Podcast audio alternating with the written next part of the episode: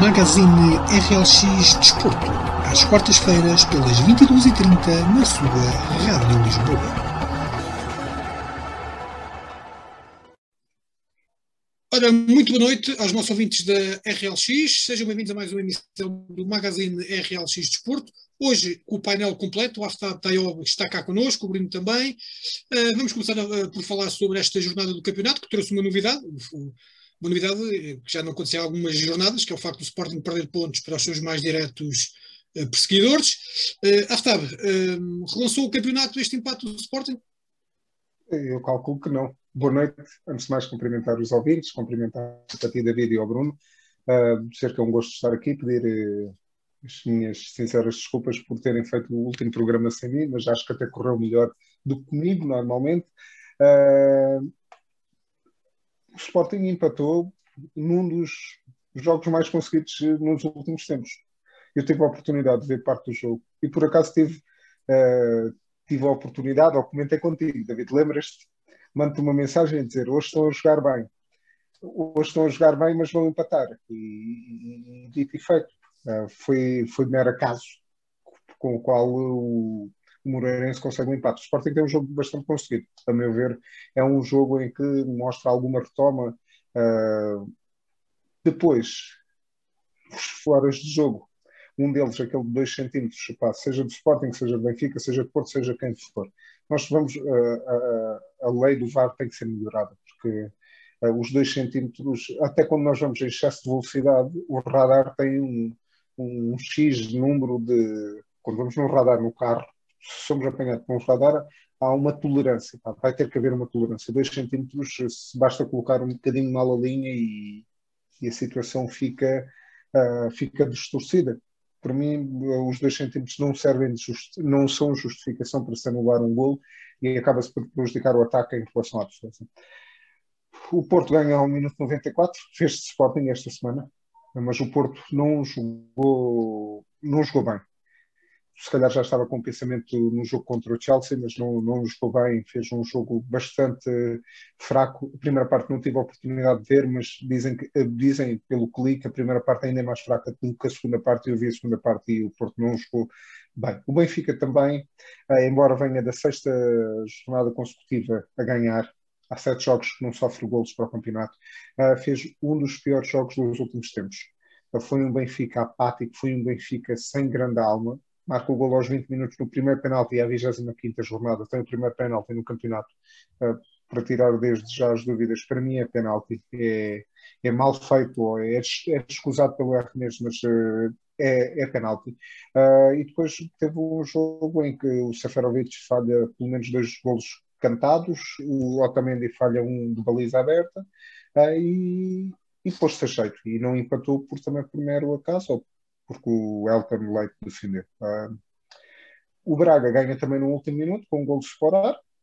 Uh, a mim parece-me basicamente, ou, basicamente claro que o Sporting está, não é lançado, está muito, muito bem lançado para ser campeão e será uh, campeão justamente como venho, venho, venho dizendo nas últimas, uh, nas últimas semanas. Uh, o jogo contra o Famalicão é em casa, mas poderá ser um jogo interessante. E se Uh, se acontecer alguma, algum resultado fora do normal, que será a vitória de Sporting, poderão vir algumas nuvens a pairar. Mas, uh, mas parece-me que o resultado contra o Moreirense é um resultado normal, o impacto não é nada de extraordinário, até porque o Sporting tem muitas dificuldades em ganhar em Moreira de Cónegos. Uh, a exibição do Sporting foi melhor do que o resultado. Os outros três, o Braga não tive a oportunidade de ver todo o jogo porque estava a jogar à mesma hora que o Benfica. O Benfica tem um, um jogo muito fraco, o Porto um jogo fraquíssimo. Uh, e pronto, e foi assim a jornada desportiva.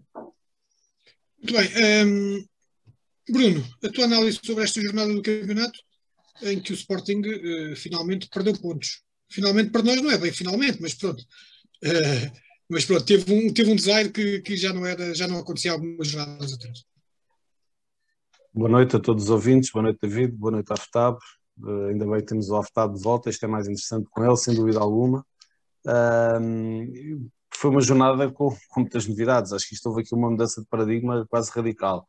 Uh, o Benfica tem finalmente um penalti, o, o, Porto ganha com a, com a tal estrelinha que tinha vindo a ser atribuída ao Sporting ultimamente, e, e o Sporting acaba por, por ter um, um dissabor que já, já poderia ter acontecido com já poderia ter acontecido mais cedo, poderia ter acontecido com, com Santa Clara, poderia ter acontecido com, com o Tondela, poderia ter acontecido com o Guimarães, um, foram todos jogos que, com Gil Vicente, todos jogos em que o Sporting teve quase a perder pontos e acabou por, por conseguir, com, com trabalho também, com alguma felicidade, chegar a, a um resultado positivo.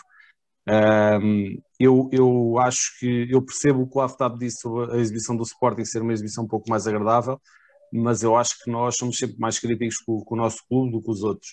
Uh, eu não gostei da exibição, acho que fomos, uh, tivemos muita bola, o Moreirense foi uma equipa francamente incapaz do ponto de vista ofensivo e isso deu ali uma sensação de, de domínio de jogo do Sporting um, que até o teve, mas a realidade é que um, passar isso para, para oportunidades de gol concretas não podemos considerar os dois golos anulados como oportunidades de gol, na minha opinião, são dois golos anulados. Concordo também quando o Aftab diz que tem que começar a haver alguma tolerância no, na questão dos foras de jogo, não, não só pela colocação da linha, mas por, por algo que também já li, que me faz sentido, que é a questão da colocação do frame. Ou seja, qual é o frame que define o momento que a bola sai do pé uh, do jogador que faz o passe. E esse frame em 2 centímetros, quer dizer, isso é uma fração de, de de centésimas de segundo que, que pode definir esses 2 centímetros e com isso uh, condicionar o gol para o bem ou para o mal. No entanto, isto já não, não é a primeira vez que acontece, já aconteceu ao Benfica, já aconteceu ao Porto, aconteceu agora ao Sporting, por 2 centímetros penso que é a primeira vez, mas o Porto também penso já tinha tido um por 3, o Benfica por 5, uh, portanto são, são, é algo a rever, porque o, o VAR ainda tem algumas melhorias que pode, pode sofrer. Um, depois te, temos uma oportunidade de um cancelamento do Fedal, temos a oportunidade do golo do Paulinho que é concretizado e pouco mais do que isso. Uh, muita posse de bola, muita segurança com bola, mas uh, muito pouca velocidade no ataque, uh, muito poucos movimentos de ruptura, muito pouca um, capacidade de aproximação à baliza do, do Moreirense com perigo. E depois é aquilo que temos vindo a falar. A qualquer altura se espera e quanto mais os minutos vão passando com o resultado por discutir, a equipa adversária acaba por acreditar um pouco mais e no lance fortuito as coisas podem acontecer. Eu acho que o resultado não é de todo justo, acho que o Sporting ainda assim jogando mal merecia a vitória, mas a realidade é que o futebol é isto. Uh, o, Moreirense foi feliz, procurou essa felicidade naqueles últimos momentos e, isto só vem trazer mais, mais à terra uh, os Sportinguistas para que percebam que, que, há muita coisa ainda por acontecer Uh, vamos receber o Famalicão, uh, que é um adversário com o qual empatámos na primeira volta uh, e todos ainda se lembram desse empate. Um Famalicão que vem crescendo, tem um novo treinador, que desde que tem um novo treinador tem tido bons resultados. Venceu agora o Passos Ferreira, que é uma das equipas de sensação do, do campeonato. Portanto, não é um jogo fácil. e depois, logo a seguir, vamos a Faro, que também é uma deslocação difícil, sempre, sempre complicada. E depois recebemos o Valência e vamos a Braga temos aqui um ciclo de jogos que, que podem complicar, um, portanto é, é importante que, que, que, a equipa agora tente estabilizar e que tente ganhar a todo o custo ao Famalicão uh, e acima de tudo que tente ganhar de uma forma dominadora e que não deixe margem para dúvidas. Em relação ao Porto, uh, era aquilo que tinha dito, ganhou com aquela estrelinha, jogo fraco, jogo mau, uh, o Santa Clara merecia claramente, na minha opinião, e porque vi o jogo, merecia claramente um, um resultado diferente, acho que o empate seria justo, e o Benfica que, que vence justamente. Vence justamente, parece-me que está, está melhor, desperdiça muitas oportunidades, falha, falha muitos gols, aí consegue criar muito mais do que o Sporting, consegue ser mais perigoso. Um, e, e, vamos ver, mas neste momento uh, estes oito pontos ainda nos dão algum conforto, mas com o que vem aí de jogos difíceis uh, também, também nos causa alguma insegurança e intranquilidade, como é normal, porque não, não contávamos com este empate seguramente. Queria só referir duas coisas, David, se permites. Uma é Sim, o, força, força. É, é, esta semana o Benfica vai a Passos de Ferreira, o Sporting recebe o Famalicão. Passos de Ferreira a sensação, o Famalicão nas últimas três jornadas para mim é a sensação porque conseguiu fazer um equilíbrio dentro do plantel de muita qualidade que tem. Portanto, pode ser um jogo interessante em Alvalade e vai ser certamente também um jogo interessante em Passos de Ferreira. Outra situação de referir, quarta derrota consecutiva do Guimarães, uh, troca de treinador, uh, a estabilidade em Guimarães também não é propriamente muito fácil. Depois, referir também as equipas da Madeira que estão. corre-se o risco de duas equipas da Madeira descerem de divisão. ou seja, a Madeira ficar sem representatividade uh, no principal escalão do futebol. O Santa Clara fez uma, uma exibição, e aí concordo com o Bruno, pelo menos na segunda parte que vi, uma exibição, não digo de encher do olho, mas uma equipa que jogou olhos nos olhos com, com o Porto e uh, não, não, não veio com autocarro uh, e pelo menos estas, o Boa Vista a ganhar uh, em Belém, o Belenense sofre poucos golos e o, e o, e o Boa Vista ganha 2-0 em Belém. Acho que também é importante focarmos isto. Fica Epá, também vamos, da... lá, vamos lá ver, senão ainda vamos ter problemas. Atenção que o, o Belém, o jogou Exato, a Bessade, e não foi em Belém. Não, a Belém não joga em Belém, joga, joga no Jamor. Mas, até, mas atenção que, segundo consta, pode usar os símbolos e o nome do Belenenses. Mas isto é uma discussão na qual eu não entro. Eu não, não, sou adepto do Belenenses, nada me move contra o Belenenses, até por causa do Petit, eh, e espero que faça um bom resultado em Alvalade, daqui a umas jornadas, mas nada, nada me move contra ele. Uh, mas sim, concordo contigo, David. Bessade, uh, e também focar que o Estoril é campeão da Liga Revelação. Acho que, acho que também é interessante, fora dos três grandes, hoje, acaba por ser interessante.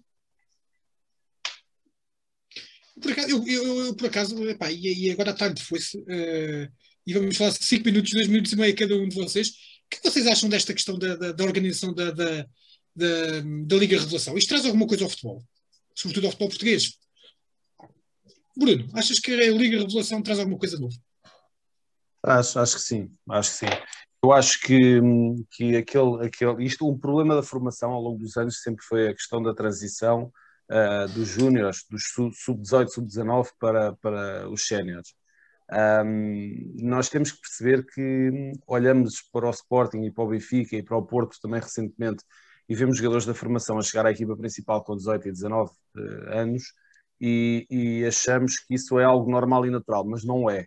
A grande maioria dos jogadores não o consegue e esta transição é muito difícil mesmo em clubes de, de, que não sejam de tão grande dimensão como os chamados três grandes. Uh, é muito difícil, um, uh, uh, os índices competitivos são, são outros, a qualidade dos jogadores é outra, a experiência e maturidade dos jogadores é outra. Um, portanto, eu acho que este campeonato sub-23 permite não só que esse, esse patamar de, de, diferença ali entre aquela idade dos 18 e a idade dos 21, 22 um, seja um pouco esbatida, mantendo um nível competitivo elevado uh, e ao mesmo tempo uh, permite também que, que, os jogadores possam continuar a evoluir nos seus clubes sem ter que andar depois a rodar por divisões inferiores uh, e noutros contextos que, também dificultam aquilo que é o processo de transição para os sérios. Portanto, eu acho que esta Liga Revelação tem mostrado que, que, que, é boa, que traz qualidade. No caso dos grandes, aproveita-se para meter juvenis e júniores a jogar no sub-23, porque lá está, são jogadores com, com mais qualidade, e depois porque vemos equipas a surgirem com muita força na formação, e o Estoril e o Leixões são dois casos desses. Uh, muita qualidade na formação de, destes dois clubes, e acredito que com esta Liga Revelação há muitos jogadores que vão começar a aparecer nestas equipas e por consequência vão começar a aparecer também na, na primeira e na segunda liga com, com mais destaque. Senhor, ah, também estás, estás de acordo com esta análise do Bruno? Bruno, acho que o Rio Ave também chegou a ser campeão há um ou dois anos atrás. Sim, sim, sim, uh, acho eu, estava, é, é, foi, é verdade, não é? Foi, não foi? Acho que até foi o Benfica que ficou em segundo lugar. Acho que é extremamente importante, até porque uh, nada contra os jogadores estrangeiros, nada de, uh, faço desde já cá o ponto que não, há, não, não tenho nada contra os jogadores estrangeiros, mas como, quando vemos equipas, sei lá, como o Marítimo, por exemplo, onde, onde são raros os jogadores portugueses, e isto causa-me alguma estranheza que vamos buscar lá fora provavelmente, e não é provavelmente, certeza que se tem que pagar mais e têm menor qualidade do que os nossos jovens, calhar, é, é, estas ligas permitem, se calhar, também uh, que esses jovens tenham alguma visibilidade, porque não existe só. Uh, este estigma que só existem os três grandes em Portugal é um estigma errado existem vários, vários jogadores que não jogam nos três grandes e que são bons jogadores. E existem jogadores nos outros clubes que a transição normal, nos anos 80, que eu não me lembro, mas do que leio, era um, jogador do Boa Vista, o sonho dele, se calhar, era jogar num dos três grandes. Quem diz o Boa Vista, diz até clubes, o Braga na altura era bem mais fraco, uh, diz a Bessade, que na altura era Belenenses, era a transição normal de um jogador do Guimarães e hoje em dia já não acontece isto. É, é, e nós depois vamos analisar os plantéis Epá, temos não sei quantas nacionalidades, porque depois vem a questão da adaptação, e aí até posso trazer um jogador da equipa principal do Benfica. Todos nós que acompanhamos um bocado o Campeonato Brasileiro, víamos o Everton como um grande jogador. O Everton, neste momento no Benfica, não fala os 20 milhões que o Benfica pagou por ele. E, e provavelmente será uma questão de adaptação. Mas custou 20 milhões de euros com esses 20 milhões, e agora vamos, vamos, vamos, para outro patamar, quanto é que o Benfica gasta, por exemplo, quanto é que o Benfica gasta com a estrutura toda do Benfica Campos? Acho que há, há, o ano passado, ou há dois anos, tinha vindo a conta que eram 10 ou 15 milhões de euros por ano, com toda a estrutura. E isto é importante para clubes com dificuldades, como são os clubes portugueses, que têm normalmente salários em atraso. Não estamos a falar só dos três grandes. Acho que estas ligas permitem apresentar esta competitividade e apresentar bons valores.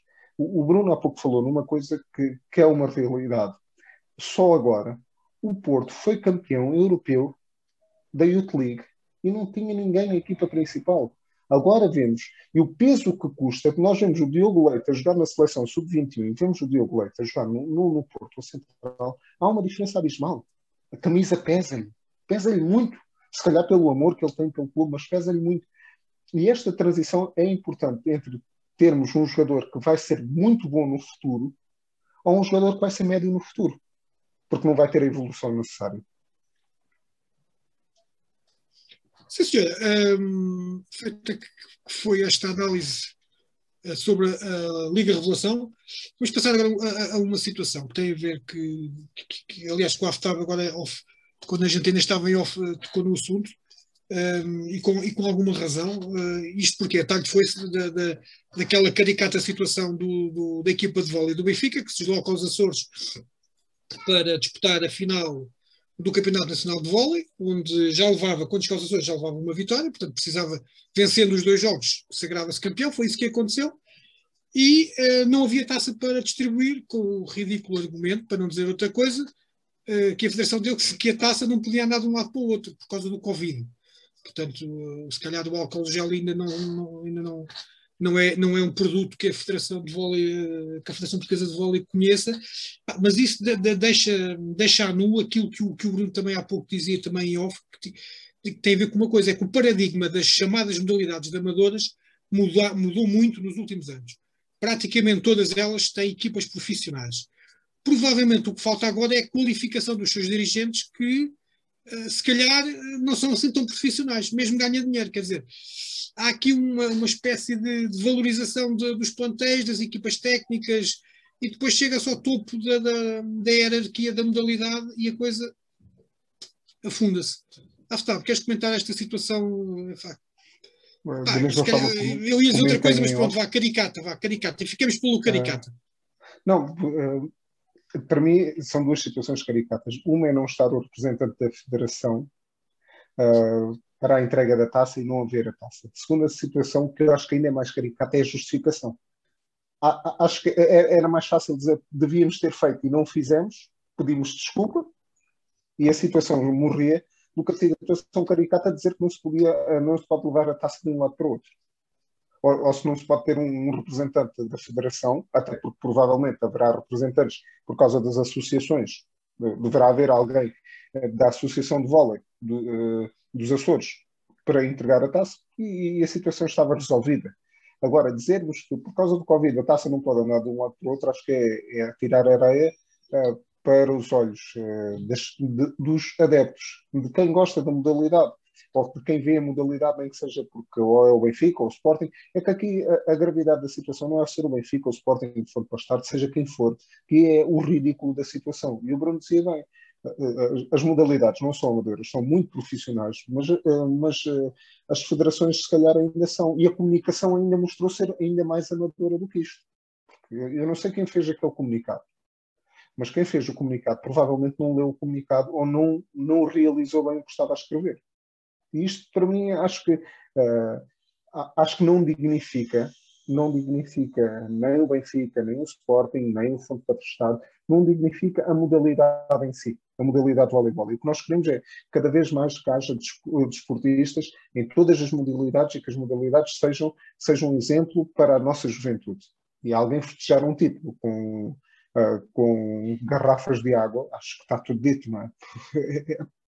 é que eu não tenho palavras para descrever isto. Provavelmente os, as pessoas que nos ouvirem vão dizer, ah, mas ele é adepto do Benfica, por, causa, por isso é que está a dizer isto. Não, não, eu acho que é mesmo ridículo, independentemente do clube. Independentemente do clube, acho que a Federação devia refletir e que isto sirva de exemplo para que não aconteça nem em outras modalidades, nem.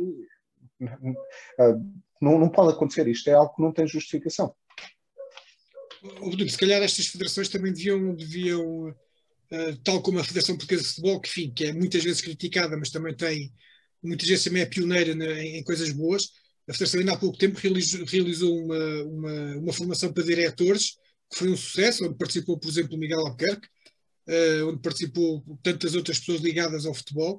Uh, se calhar era, era, um exemplo a seguir, as próprias federações se, se autoqualificarem para depois não acontecer situações ridículas destas que só, que só sei lá, é, eu volto à minha palavra de há bocado, que para, para além de caricatas, eh, quase que chegam a, a, ao ridículo de, de, de, uma justificação que não é nenhuma justificação. Pronto, é, é uma desculpa completamente esfarrapada. Sim, isto vai colidir diretamente naquilo que foi a conversa que tivemos aqui há umas semanas sobre a, a cultura ou a ausência de cultura desportiva em Portugal. Um, efetivamente, nós somos um país com muito pouca cultura desportiva e isso reflete-se neste tipo de, de, de situações eu não, obviamente não querendo ser ofensivo para, para a Federação de Vôlei, um, acredito que, que, tenha sido um, uma experiência para que lhes vai servir para o futuro, um erro uh, que, que, não vão voltar a cometer. Agora, obviamente, foi lamentável, quer dizer, não, não faz sentido nenhum estarmos a este nível e, e, quando falávamos, e essa é a realidade, que as modalidades chamadas amadoras têm cada vez mais equipas profissionais e quando falamos dos clubes grandes e principalmente do Sporting e do Benfica, são modalidades altamente profissionais, eh, não faz sentido nenhum depois hum, termos, termos este tipo de situações em que eh, há uma justificação que acaba por nem ser bem, parece-me quase que só há desleixo, que é, epá, este fim de semana não dá jeito ninguém da Federação ir aos Açores e, e levar o caneco, portanto, eh, pá, fica para outra altura. E, e este, este, esta ausência de, de responsabilidade a forma leviana como se tratou o tema e como, e como se permitiu que acontecesse isto, um, ainda tira mais credibilidade àquilo que é, que é a modalidade. Porque as pessoas já olham para o voleibol com, com, de uma maneira, se calhar, pouco saudável. Uh, porque todos nós nos recordamos de, de equipas fortíssimas do, do, Sporting, do Sporting de Espinho, do Benfica, uh, na, na, década de 90, e obviamente que enquanto tínhamos o, o Miguel Maia, o João Branha, que eram jogadores incríveis e depois foram para os Jogos Olímpicos e no vôlei de praia fizeram campanhas fantásticas e aí toda a gente olhava para o voleibol e depois, eh, principalmente quando o Sporting deixa de ter voleibol e pelo facto do Porto também não o ter, parece que a modalidade ficou ali um bocado no esquecimento, só com o Benfica ali a segurá-la. Uh, entretanto, regressa ao Sporting e sente-se que, que, vamos voltar a ter destaque no voleibol, as transmissões televisivas aumentam, parece que aumentou o interesse, mas depois o que nós assistimos é 90% do campeonato é feito com pavilhões vazios, e isso é uma realidade que eu assisti de perto. Uh, e quando digo pavilhões vazios, falo do pavilhão da Luz e falo do pavilhão João Rocha, com pouquíssimas pessoas a verem jogos de voleibol, e toda a gente à espera dos momentos da decisão para aí sim encher os pavilhões, principalmente ver um Sporting Benfica, que, que, este ano nem sequer foi o caso de ser a final e, e não poderia ter público.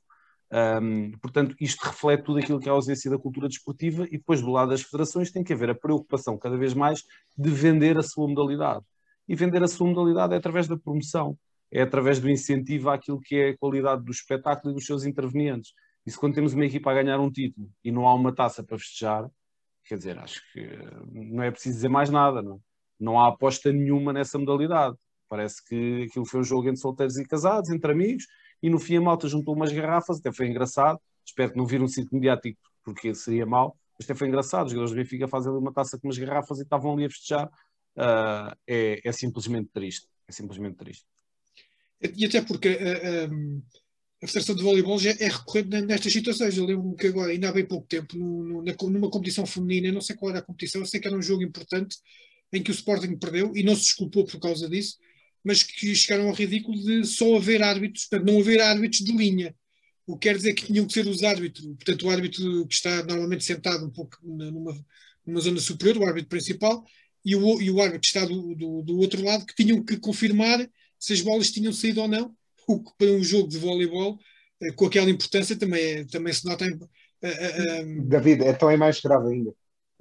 É um, é um total de. E numa altura, atenção, e numa altura que não há desculpa nenhuma, porque era a única competição que, está, que estava a acontecer. Portanto, não há formação, não há falta de hábitos, não há falta de nada. O que foi, foi falta de vontade de nomear, aquela, de nomear mais quatro, é falta de organização. quatro elementos. Exatamente, exatamente. Falta é falta de organização, porque um bilhete para os Açores custa 500 euros. O mais caro possível. Já estou aqui, se calhar, a inventar. Em, em e atenção que é o Estado que paga, não, nem sequer é as federações, é o Estado. Não, mas o que eu estou a dizer é falta de organização não sendo uma, uma situação única, é uma falta de organização da federação. Sabem qual é a conclusão que eu chego? É que se calhar não há ninguém que queira pegar na federação e quem está lá está, com, está cómodo. Isto é como nos clubes também. Os clubes também é, é a mesma coisa. Quando, quando não há oposições, os, os presidentes, os treinadores, quando não têm, quando não, quando não têm adeptos a reclamar, fazem o que bem entendem e dizem o que bem entendem. Sim, o, o, jogo, o, jogo, o jogo tu referias era o Sporting com Leixões feminino. Exatamente, efetivamente, exatamente. efetivamente isso foi, foi uma situação também ridícula. Uh, e o Guaf está, está a dizer é verdade, que todos nós nos recordamos aqui há uns anos atrás, uh, ainda hoje acontece um pouco, mas, mas como tu dizias, a Federação tem estado a trabalhar para que isso não aconteça, mas há uns anos atrás o, os, os, dirigentes e até os treinadores dos clubes de futebol de, de menor dimensão, portanto, e dos bairros, era, em geral eram aqueles que passavam mais tempo no café do clube Portanto, a malta que estava ali mais tempo no café, ou um era treinador, o outro era eh, o presidente, o outro era o diretor desportivo, porque era a malta que fazia aquilo com algum altruísmo e com boa vontade, mas aquilo não era a vida deles, não é? E, e quando olhamos para as federações, hum, e, e, dá a sensação que algumas delas parece que funcionam assim: é a pessoa que está disponível, ok, parece que está ali a fazer um favor, e depois isto, a modalidade assim nunca vai evoluir, precisamente por isso não há, não há oposição, não há se calhar vontade de ter o cargo, não, não é aliciante e, e depois cai num marasmo que, que, que, se propaga para aquilo que são os adeptos e os possíveis adeptos, que deixam de o ser. Exatamente, exatamente. Oh, oh Bruno, tu agora eh, tu tiveste recentemente eh, uma função que, que lidavas com várias modalidades, eh, tu sentiste que nos, nos dirigentes do Sporting das várias modalidades eles também se queixavam de, de, de, destas situações que as federações não funcionam bem? Assim, há casos e casos, não é? Uh, cada federação tem, tem as suas diferenças. Uh, uma federação que se calhar não, não funcionava uh, muito bem era a da Hockey Patins, mas a realidade é que foi uma federação, ou é uma federação, que tem tido a preocupação permanente de, de melhorar, de ouvir os clubes, de evoluir, de, de, apresentar propostas e de analisar as propostas que são apresentadas pelo, pelos clubes Uh, e percebe-se que, que, há vontade de promover a modalidade, porque o hockey é uma modalidade com, com, uma representatividade enorme no nosso país, sempre foi. Uh, e há uma e vontade provavelmente muito... temos o melhor campeonato, não é? Provavelmente temos, temos, temos o melhor campeonato temos, de, temos seguramente, do, temos seguramente. Da, Europa, não é? Da Europa e do mundo, sim, da Europa e do mundo será, será seguramente. Portanto, eu acho que aí uh, é, uma, é uma federação que tem sido um exemplo. Eu já não falo, obviamente, da, da, no caso do futsal, é a Federação Portuguesa de Futebol, portanto, aí não, o nível de profissionalismo é elevadíssimo. Uh, é, é, uma das federações mais, mais poderosas economicamente e, e, e, também a nível, a nível estratégico da organização. A Federação Portuguesa de Futebol é, é, é um exemplo a nível mundial. Um, e depois as outras, quer dizer, eu acho que uh, têm-se vindo a tentar adaptar. Agora que, que, que não tem havido um grande contributo para aquilo que é a promoção das modalidades, eu acho que continua a não haver. Acho que continuamos muito longe daquilo que podíamos fazer. Uh, poderíamos uh, capacitar muito mais uh, receitas, muito mais adeptos, muito mais atletas e não o fazemos precisamente por isto, somos um país muito vocacionado e muito virado para o futebol e tudo o resto é um bocado por, um, por tentativa e erro. A malta não dá para o futebol e tenta ver se serve noutra, noutra modalidade. E, e depois aterra ali e pronto, se sentia confortável, por lá fica. Uh, oh, pessoal, David, posso dizer já... só uma coisa? Força, força, pode, força. Pode, ser, pode até ser o meu minuto, os meus 30 segundos finais. Acho que o que Bruno. Não, tens dois minutos. Vamos, vamos então fazer as notas finais e tu podes começar já e tens dois minutos. Vai, vai, vais, vai de encontrar aquilo que eu vou dizer, mas mesmo na escola eh, quando, quando nós andávamos na escola, qual era o desporto que nós jogávamos? Era futebol. Por isso é que o futsal também tem a aceitabilidade que tem hoje em dia, porque nós jogávamos nos pavilhões. Todos nós fiz, fizemos isto. Segunda situação, acho que é importante dizer, é importante focar o Nemias, que é o, que é o primeiro português que poderá entrar na NBA. Uh, tem 21 anos, é do Val da Moreira, tem 2,15 metros, 112 quilos. Jogou no Benfica, jogou no Barreirense, não era titular no Barreirense. Tentou no futebol, não teve sucesso. Uh, e neste momento está, está, está a tornar-se um dos sérios candidatos a entrar na NBA e ser o primeiro português a entrar na NBA. Acho que uh, num programa como o nosso, em que falamos de todas as modalidades que, nos, que achamos importante durante a semana para além do futebol, acho que é, que é um, Uh, que, é, que é uma homenagem que podemos fazer ao Nunes. Segunda situação, o, o, arranque no MotoGP desta semana do Miguel Oliveira é qualquer coisa de fenomenal. É qualquer coisa de fenomenal. Só o arranque, depois ele teve o problema com a moto que ficou sem, sem display na moto, ou seja, não sabia uh, em que caixa de velocidade estava, não sabia, não sabia a informação da velocidade nem nada disso terminou em 15 mesmo assim nos pontos, mas o arranque, ele, ele parte do 12 lugar e na primeira curva está em terceiro lugar. É um arranque extraordinário para quem gosta de motas, para quem gosta de velocidade, acho que vale a pena ver. E por aqui me fico com, com uma das modalidades que neste momento, ó, um dos desportos que mais fala, por causa do motociclismo de Miguel Oliveira, portanto, acho que, e com Nemias em relação ao basquetebol na NBA. Bem, uh, Bruno, as tuas notas finais, quase que aposto também vais falar daquilo que tu que o Aftab falou agora. O Aftab rouba-me claramente. Eu vou levantar aqui um bocado a câmera. Isto no podcast pode-se ver ali em cima. Se conseguem ver. Exatamente, tu és fã, tu és fã. Portanto, eu sou, eu sou um aficionado do Miguel Oliveira desde que ele tinha praticamente 13, 14 anos. Acompanhei no Campeonato Espanhol, eh, no SEV, Moto 3, Moto 2, MotoGP. Já o sigo há muitos anos. Ainda sou, ainda sou do tempo de ver corridas dele com o Alex Rins e com o Maverick Vinhales no Campeonato Espanhol. Portanto, lembro-me do Miguel Oliveira muito pequenino, na Rookies Cup, eh, a espalhar magia e sou, sem dúvida, um aficionado de, de, motociclismo. Sigo há muitos anos, ainda antes do Miguel Oliveira ser nascido, já, já havia MotoGP, porque gosto mesmo muito desde miúdo. Um, o destaque também, também a passar por aí, pelo início deste Campeonato do Mundo, não tanto o Miguel Oliveira, porque uh, o, este, este circuito do Qatar, que, que, que foi palco de uma, de uma, de uma ronda dupla, portanto foram duas corridas em dois fins de semana seguidos, não é claramente um circuito para as KTM, para que se perceba, a KTM é uma, é uma moto que se caracteriza por, por ser muito forte na travagem, mais tardia, mas não é tanto uma moto de velocidade em curva. Um, e, e, as Ducati e as Yamaha são motas muito mais vocacionadas para esse tipo de desempenho de velocidade em curva e de grande aceleração. Uh, por isso é que se, se, viu um domínio quase total da Ducati e da, e da Yamaha, com a Suzuki, que é uma moto também muito equilibrada ali pelo meio.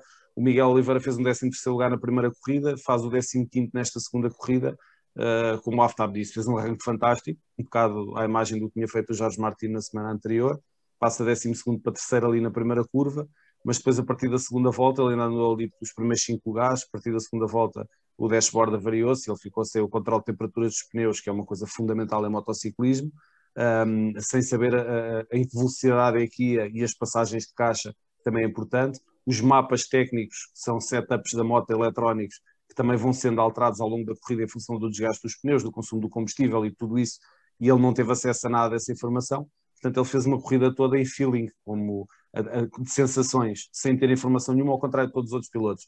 Portanto, isso, isso foi, foi, foi penalizador. Agora vamos para, para Portimão, daqui a uma semana, uh, e aí penso que a história já será outra uh, e que o Miguel já terá outra oportunidade para brilhar e aproveitar também ainda no, no mundo do MotoGP, mas em Moto 3, para falar do nome que peço que registrem, uh, que se chama Pedro Acosta. Podem já registar, podem ir às redes sociais e começar a segui-lo.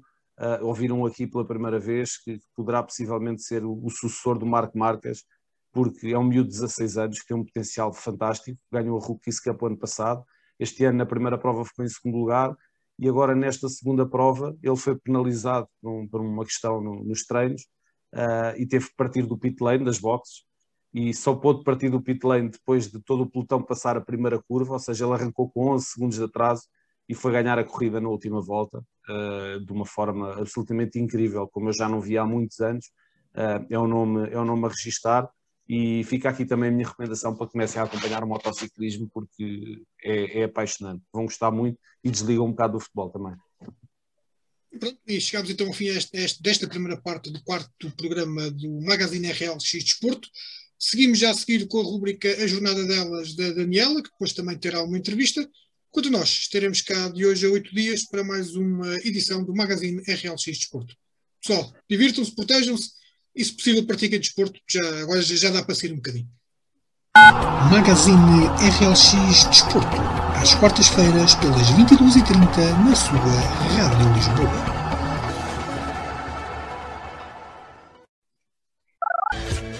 Bem-vindos à rubrica A Jornada Delas, o espaço que dá voz ao futsal feminino. Ora, muito boa noite, sejam bem-vindos a mais uma emissão da rubrica da Daniela Amaro, A Jornada Delas. E hoje vamos dar foco à décima jornada, eh, tanto na fase de manutenção como na fase de campeão. Daniela, conta-me novidades. Então, no apuramento campeão disputaram-se os jogos entre o Benfica e o Vermoim, o Nova Semente e o Quinta dos Lombos, os Arneiros e os Leões de Porto Salvo, o Nuno Álvares e o Santa Luzia. Do jogo entre o Benfica e o Vermoim resultou um 8-2 a favor da equipa benfiquista, que acabou por ser muito mais forte a nível ofensivo e, e, mais concretizadora, como já estamos habituados relativamente à época que tem feito, não é? Uh, o Nova Semente e o Quinta dos Lumes foi um jogo muito, muito disputado, um jogo interessante. Acho que as duas equipas acabaram por estar muito bem. Foi um jogo que foi decidido nos pormenores. Uh, o Quinta dos Lombos acaba por sofrer 3-1 já no final do jogo, praticamente. Uh, mas, mas é assim, batalhou pelo resultado até, até ao fim e as suas jogadoras também se, se mostraram disponíveis para tal e, e lutaram muito mesmo. Uh, contra, contra o Nova Semente, acabou por ser mais concretizador, uh, muito coeso em certos momentos e, e, acho que isso acabou por ser interessante. Do jogo entre os Arneiros e o Leões de Porto Salvo, resultou um 4-1 a favor da equipa dos Arneiros. Este jogo que acaba por, uh, por ser um tanto atípico, porque no jogo anterior que estas duas equipas tinham disputado, uh, tinha sido um empate 1 a 1, Desta vez foi um 4-1 e, e, sinceramente o resultado aqui acaba por uh, pecar por, por curto, se calhar, tanto de um lado como do outro, porque os arneios, sobretudo na primeira parte, tiveram muitas oportunidades que não conseguiram concretizar da melhor forma, uh, mas, mas na segunda aí foram, foram muito mais eficazes as jogadoras dos Arneios. Os Leões de Porto Salvo também acabaram por criar algumas oportunidades interessantes. As jogadoras dos Leões de Porto Salvo, como eu digo, acabam por ser muito irreverentes uh, e, e, também batalharem muito enquanto conjunto para, para ter aquela estrelinha do, do gol que, que até mereciam, se calhar, mais um golinho, tanto de um lado como do outro. Mas foi um jogo bonito de se ver, mas que pecou pela eficácia, tanto de um lado como, como do outro. Do Nuno Álvares e o Santa Luzia, 6-3 a favor do Nuno Álvares. É aqui um jogo que eu sinceramente não, não esperava este resultado. Um, esperava um, um bocadinho mais, mais equilibrado e que foi até certa parte. Um, o, o Santa Luzia correu sempre atrás do resultado, uh, mas, mas mesmo assim depois o Nuno Álvares acaba por, por vencer justamente com, com um golo da sua guarda-redes inclusive a fazer o, o 6-3 um, mas pronto, é assim, foram, foram jogos com qualidade e, mais uma vez, uh, que demonstram a qualidade do futsal feminino que se joga em Portugal. Passando... Exatamente, exatamente. deixa-me só aqui referir, referir, uma coisa que no jogo do, do é que tu, que tu acabaste de referir, entre o Nuno e o, o Santa Luzia, foi realmente como tu disseste, até certo ponto foi um jogo equilibrado, depois pronto, desequilibrou-se um bocadinho, até pelaquela questão do 5 para 4, eh, e de realce também aquele gol da baliza a baliza da, da, da Odete. Um, em termos de classificação, isto definiu praticamente, ou pelo menos o Nuno deu um grande passo na conquista do título, entre aspas, de vice-campeão, porque o de campeão já está mais do que resolvido. É assim, eh, acaba por dar e por não dar, continuam separados por, eh, por três pontos, o Santa Luzia e o Nuno Alves, portanto, eh, ainda não é nada definitivo. Agora, arrisco-me a dizer que, que, o título está, está entregue ao Benfica, não é? Uh, por muito que ainda hajam jogos uh, por jogar e, e, jornadas a despertar, mas o, o, Benfica segue imbatível até ao momento, com 69 golos marcados e 12 sofridos. É, é impressionante os registros que a equipa benfiquista tem apresentado esta época e, e é sem dúvida a melhor a jogar em Portugal neste momento por diversos motivos. É uma equipa que é muito rotinada e, e as jogadoras jogam eh, em conjunto já há vários anos, a maioria, e, que pronto, acabam por ter dinâmicas muito interessantes e são muito fortes. E, e acho que é na disputa de bola, isso também as caracteriza. Lutam sempre por mais um gol, mesmo que já estejam a ganhar por, por 7 ou 8. Exatamente, e aquele, e aquele quarteto constituído pela, agora não me esqueço de ninguém, da, da, da Inês Fernandes, da Janice, da Fifó, um, e que é que é outra? E é, está-me a faltar uma. A Sara Ferreira. Ah, e a Sara Ferreira, como é que me fui esquecer da Sara? uh, e da Sara, aquilo é brutal. Aquela equipa, quando estavam, então quando elas estão inspiradas, aquilo é uma coisa do, ao mais alto nível. E quando eu digo ao mais alto nível, é, é mesmo ao mais alto nível do futsal feminino mundial, né? nem é só nacional, porque aquilo ah, é brutal ver aquela equipa a jogar. Sim, não é, só. Claramente, fazem jus ao primeiro lugar que têm, não é? Completamente incontestável. Enfim, não há assim muita competitividade, mas a culpa não é do Benfica. O Benfica está a fazer o seu papel ali, Claro. E a Inês Fernandes está, está, a fazer uma das melhores épocas até, até ao momento e, e tem-se apresentado a um grande nível, a, a capitã benfiquista. E o próprio reforço, a Leninha, tem, tem feito uma época também extraordinária e que também veio trazer características diferentes ao, ao conjunto benfiquista. Gosto também particularmente de ver o 5, às vezes, quando, quando há algumas trocas um, que são raras, não é? Como, como disseste, é, é maioritariamente aquele que acabaste de de dizer, mas, é, mas quando se troca a Raquel Santos pela FIFO, acaba por trazer ali também uma dinâmica muito interessante, sendo, sendo ela escardina, traz outras características que também valorizam muito a equipa. Exato, e ela tem um ponto de pé canhão que aquilo, ui, ui, se aquilo acerta na, na cara de alguém, não, não é fácil. podes crer, podes crer. Bem, fase de manutenção, como é que estamos? Renhida, renhida. renhida. Então,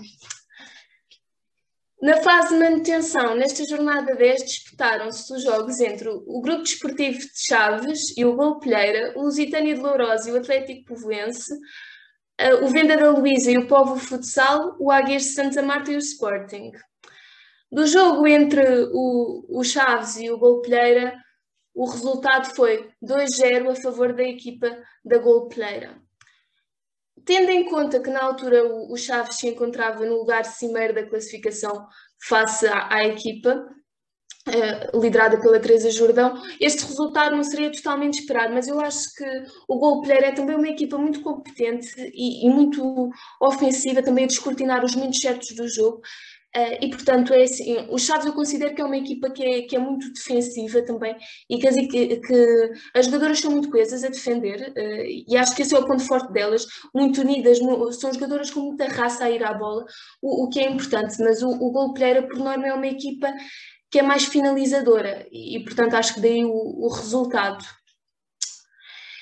O, o jogo entre o Lusitânia de Lourosa e o União Atlético Povoense, o resultado foi 4-1 a favor da equipa da Pova de Santa Iria. Uh, um, um, resultado que assim uh, seria de esperar, tendo em conta que o Lusitânia de Lourosa neste momento ocupa a última posição. Uh, o resultado peca um bocadinho por escasso face às oportunidades que o Atlético Povoense teve, mas acho que conquista assim na Lourosa três pontos que são muito importantes na sua luta pela manutenção.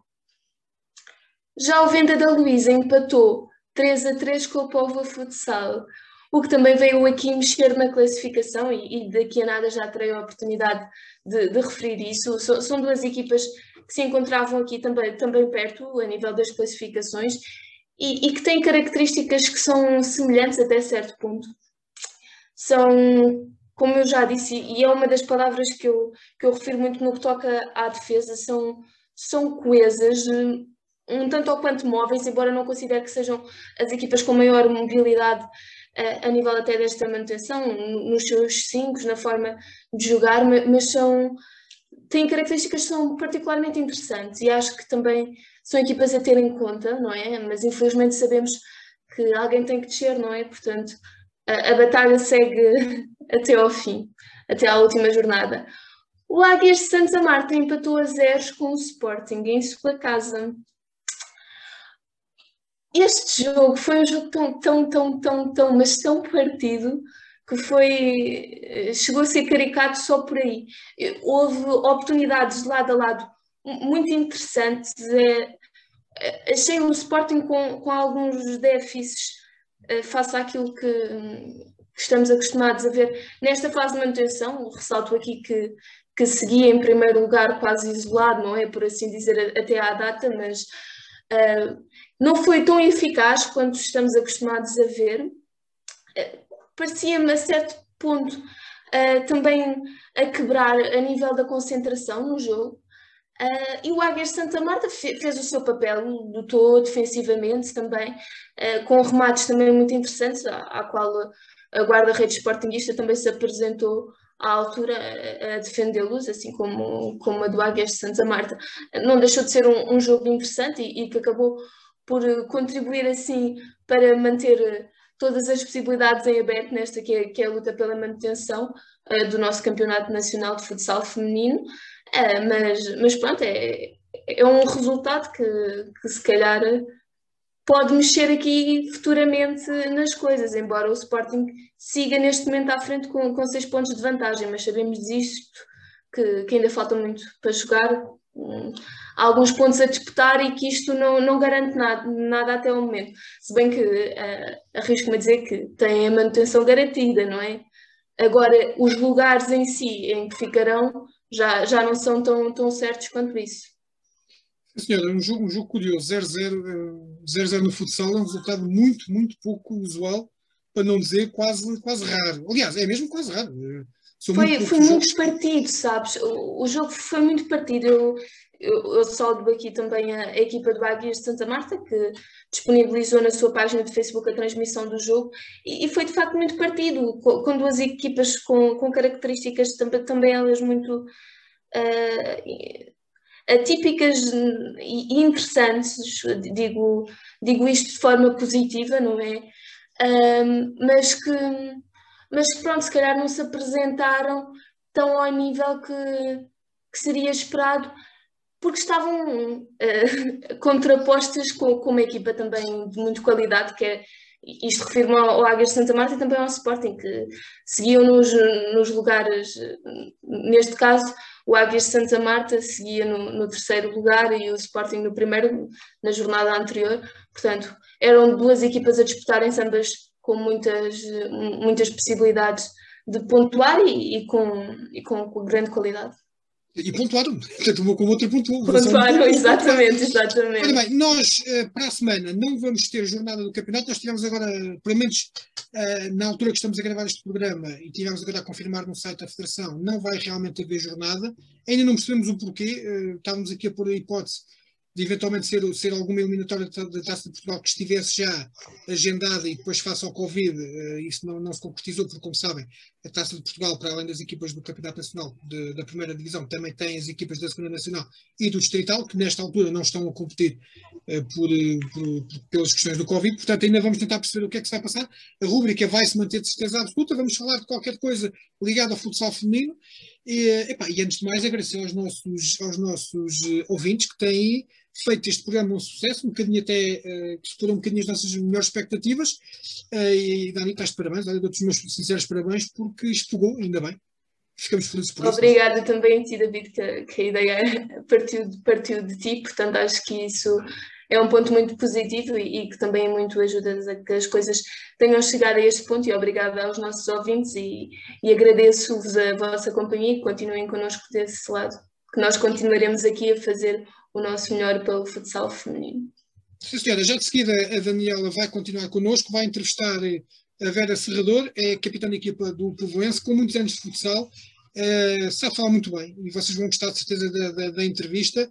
Uh, quanto a mim, voltamos para a semana. Magazine RLX Desporto. A conversa com. Então, Vera, eu começava por te perguntar como é que surgiu o futsal na tua vida. Uh, bom, basicamente eu na altura uh, praticava uma arte marcial, mas sempre, sempre gostei muito de, de naquele, naquela altura gostava muito de futebol e a única forma de poder estar mais próxima daquilo que era o futebol era realmente uh, através do futsal. Uh, na altura nem sequer havia equipas femininas, eram equipas, equipas mistas em torneios uh, concelhios, neste caso era o Xira 2000, uh, e comecei, comecei a competir uh, nesses mesmos torneios em equipas mistas, como eu, como eu tinha dito, que era o que havia na altura. Felizmente já estamos bastante mais evoluídos hoje em dia, mas foi um bocadinho por aí que começou o meu gosto pelo futsal. Um bocadinho quase que uma, uma substituição do futebol, mas depois aprendi realmente a, a gostar da modalidade do futsal em detrimento do futebol para, para a prática, como é óbvio. Já lá vão uns aninhos, então. Alguns, alguns, alguns.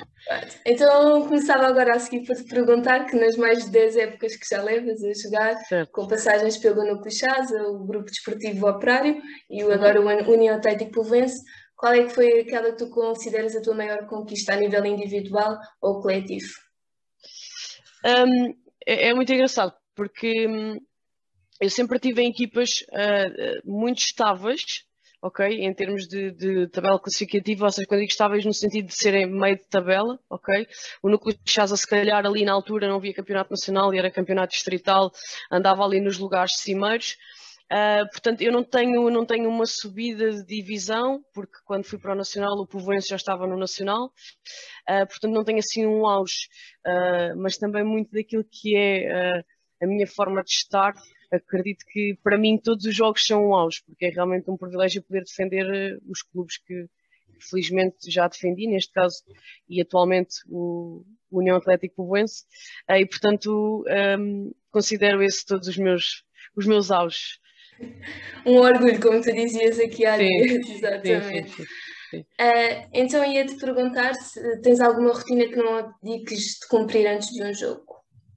Sim, uh, gosto sempre de, de acordar uh, cedo, ou seja, ter tempo antes, antes de ir para, para o pavilhão e tudo mais, de comer, de comer bem e gosto muito de, de ouvir uma, uma ou duas músicas específicas antes de antes do jogo e depois tenho uma coisa que não é propriamente um ritual mas que brincou muito comigo que é tipicamente quando estou mais concentrada, tenho uma cara muito fechada e então é a minha forma de, de quando eu estou concentrada fico com um semblante assim muito carregado.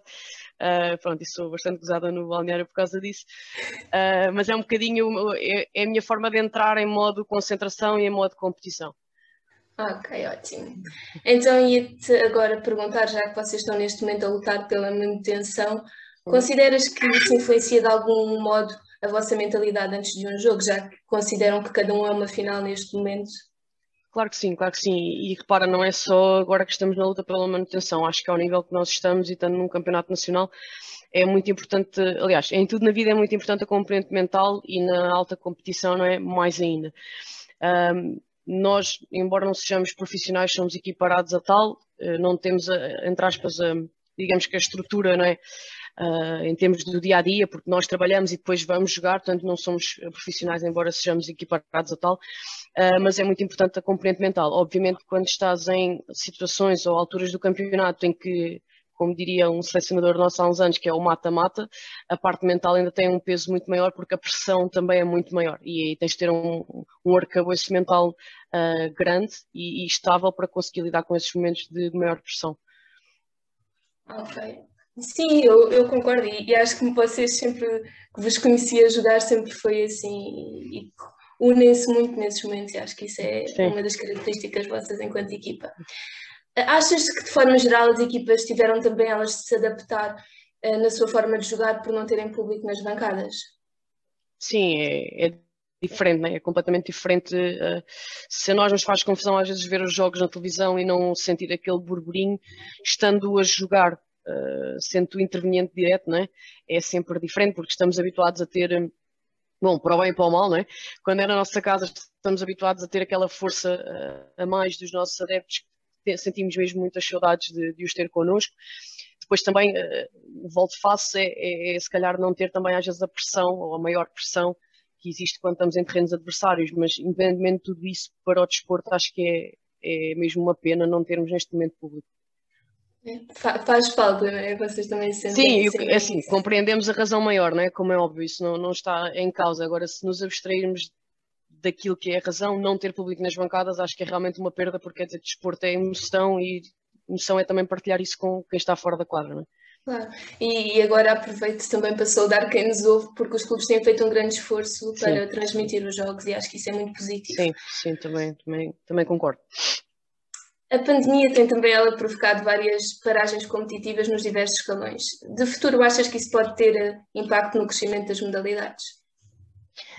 Eu acho que teve um impacto mesmo muito grande. Acho que até pode não se notar. É, eu, eu, eu, costumo dizer isto que é uma agressividade tu estares a meio de uma, de uma temporada, fazeres uma pré-época, teres uma quebra uh, gigante porque o campeonato parou, teres uma incerteza de não saber se vai haver campeonato, se não vai haver campeonato, teres um bocadinho também aqui o tema de ter algum receio, porque no fim do dia somos seres humanos e mais uma vez isto não é o nosso modo de subsistência uh, e estamos a arriscar-nos a nós e aos nossos ao ir treinar e ao estarmos a expor-nos a um grupo maior de pessoas, né?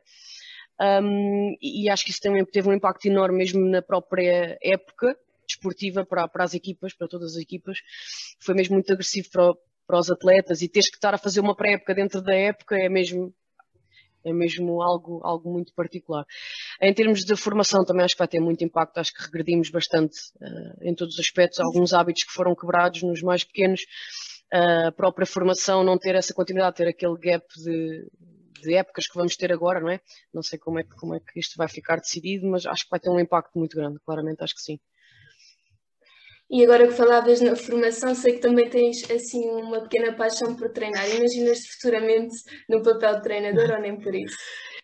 É, não sei, não sei responder a isso. Eu, eu vivo muitos jogos e, e ser treinadora tem que haver aqui algum nível de abstração, obviamente que isso também se, também se treina.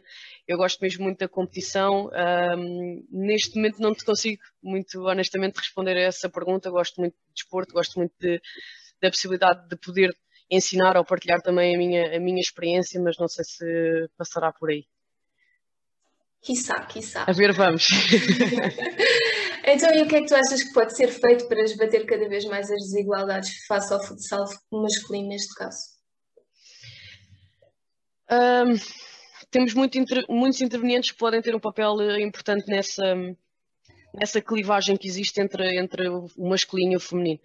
Uh, acho que um, os próprios clubes, inevitavelmente, há uma mentalidade ainda muito um, uh, ah, masculina do desporto, uh, nomeadamente ao nível do, se calhar, do futsal.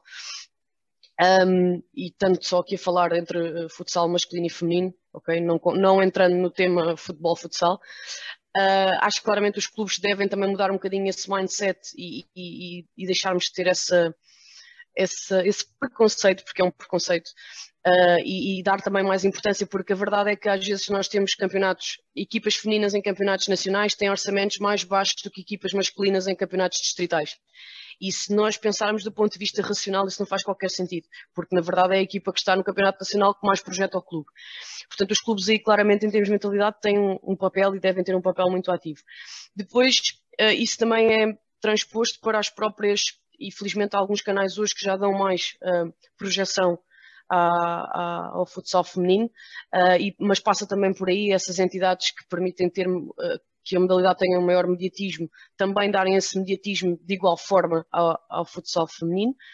Uh, e depois a própria federação, que eu acho que também tem feito, quer dizer, estou a falar ao nível nacional, né? tem feito um grande esforço também para proporcionar condições, mesmo nesta, no tema da pandemia, foi dado um apoio grande aos clubes para permitir um, estar em competição em segurança e também conseguir, um, porque houve muito mais custos com estas questões todas de, dos testes e tudo mais, e acho que a Federação fez um ótimo trabalho aí, mas realmente acho que passa aqui por vários interlocutores. Acho que não existe uma, uma, uma resposta correta. Acho que existe várias entidades que devem fazer uh, a sua parte para que realmente a clivagem não exista.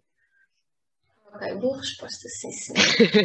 então ia-te perguntar, esta assim pode ser um bocadinho difícil, não é? Porque nós Muito temos bem. sempre mais dificuldade a definir-nos a nós próprios.